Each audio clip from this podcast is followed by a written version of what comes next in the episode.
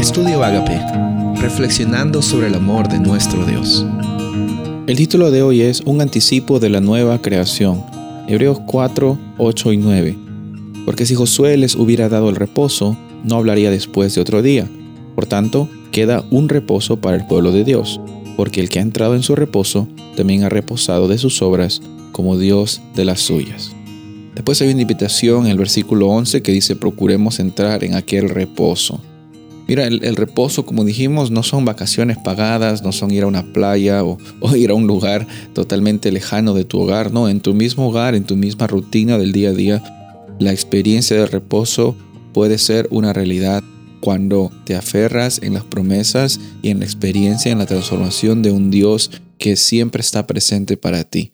Por eso aquí vemos también que hay una faceta más del descanso. El descanso y el reposo eh, nos dan la oportunidad de mirar atrás y de ver cómo es que Dios ha intervenido en la Biblia, eh, con su pueblo, cómo es que Él ha estado siempre eh, sustentándote a ti en los momentos más cruciales de tu experiencia, de tu vida, cuando eras niño, cuando eras niña, cuando estabas creciendo, en algún momento difícil.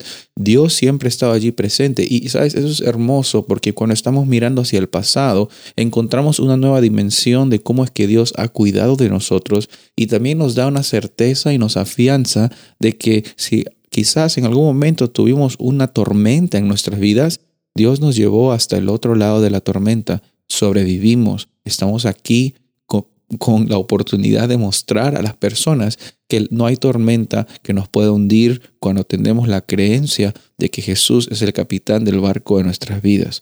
Otra cosa también que vemos eh, en esa dimensión nueva del descanso al mirar hacia atrás es que también nos ayuda a mirar hacia atrás, nos ayuda a ver aquí hoy que sin importar las circunstancias podemos mirar hacia adelante sabiendo de que cuando Dios nos haga nuevas criaturas, tendremos la, la, plenitud de la experiencia de libertad y de descanso. Pero hoy también podemos tener un anticipo de esa realidad.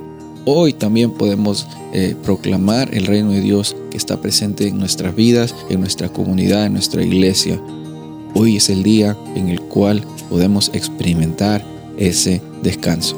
Soy el pastor Rubén Casabona y deseo que tengas un día bendecido.